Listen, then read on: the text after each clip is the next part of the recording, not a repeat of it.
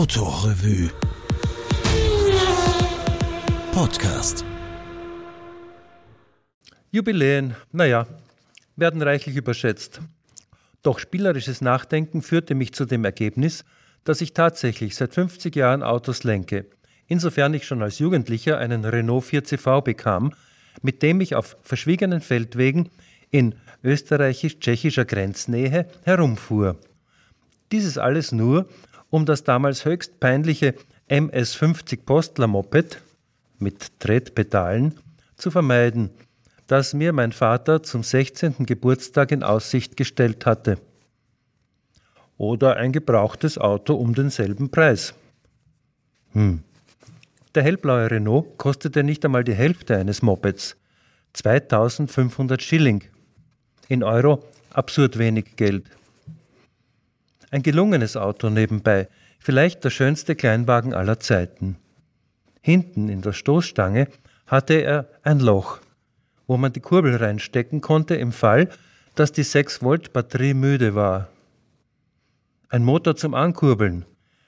Was für Maschinistenglück erwartete mich da. Es folgt jetzt keine Aufzählung von goldverbrämten Kindheitserinnerungen nur so eine gefühlsmäßige Einstimmung auf den Verlauf der 50 Jahre. Wenig hat sich verändert. Doch plötzlich darf ich mich einiger Expertise rühmen, was mir zum Beispiel voriges Jahr noch nicht eingefallen wäre. Denn mit gewissem Aberglauben hege ich den Grundsatz, man fährt immer nur so gut, wie man gerade fährt. Es gibt keine Bonuspunkte wie beim Flippern. Ha, 50 Jahre Flippern. Bloß keine Hybris aufkochen lassen. Sicherheit steht an erster Stelle. Und das Prinzip? Ich bin kein sicherer Autofahrer. Ich versuche vielmehr, ein sicherer Autofahrer zu sein, in jedem Moment meines Lenkens. Darum geht es. Und es bloß nicht mit dem Vertrauensgrundsatz übertreiben. Lieber mitdenken für die anderen auch. Ha, jetzt wäre ja der ideale Zeitpunkt für einen Schwenk zum selbstfahrenden Auto. Denn es wird kommen, raunt es allenthalben, und zwar mit einer Dynamik, deren Ursprung mir völlig rätselhaft ist. Audi zum Beispiel hat gerade eine Aussendung verschickt, ausgehend von der Und Audi-Initiative, deren Anliegen es ist, Mythen rund um das autonome Fahren zu beleuchten. Gleich Mythos 1 von insgesamt acht auszuräumenden stimmt auf scheinbar Unvermeidliches ein, nachdem man sich über die gesteigerte Notwendigkeit von Aerodynamik bei Elektroautos versichert hat. Zitat. Fest steht, der Schwerpunkt des Designs wird künftig auf der Innenraumgestaltung liegen. Dort wird der Komfort der Fahrgäste im Vordergrund stehen, deren Sitze in Zukunft in bestimmten Anwendungsfällen nicht mehr zwingend in Fahrtrichtung blicken müssen. Diese Freiheit bei der Gestaltung des Innenraums bietet den Personen an Bord eine große Vielfalt an Optionen für individuell gestaltbare Erlebnisse. Kommunikation oder Entspannung, Arbeit oder Rückzug. Der Platz für die Fahrgäste wird maximiert, indem alles, was nicht mehr benötigt wird, Pedale, Schalthebel, Lenkräder, temporär versenkt werden kann. Zitat Ende. Dazu das bestätigende Fazit von Audi Technik-Vorstand Oliver Hoffmann. Die Digitalisierung ermöglicht es uns, die Mobilität noch sicherer, persönlicher und vor allem smarter zu machen.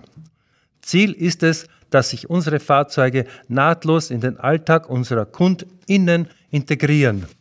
Damit schaffen wir einen echten Mehrwert, indem wir ihnen Zeit zurückgeben für Dinge, die ihnen wichtig sind.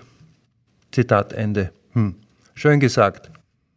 Aber leider kein Wort darüber, ob wir uns dann immer noch anschnallen müssen, ob wir bei Nachtfahrten Cocktailpartys feiern dürfen, was ja nun auch plausibel klingen sollte. Und ein Schläferchen hinten nach.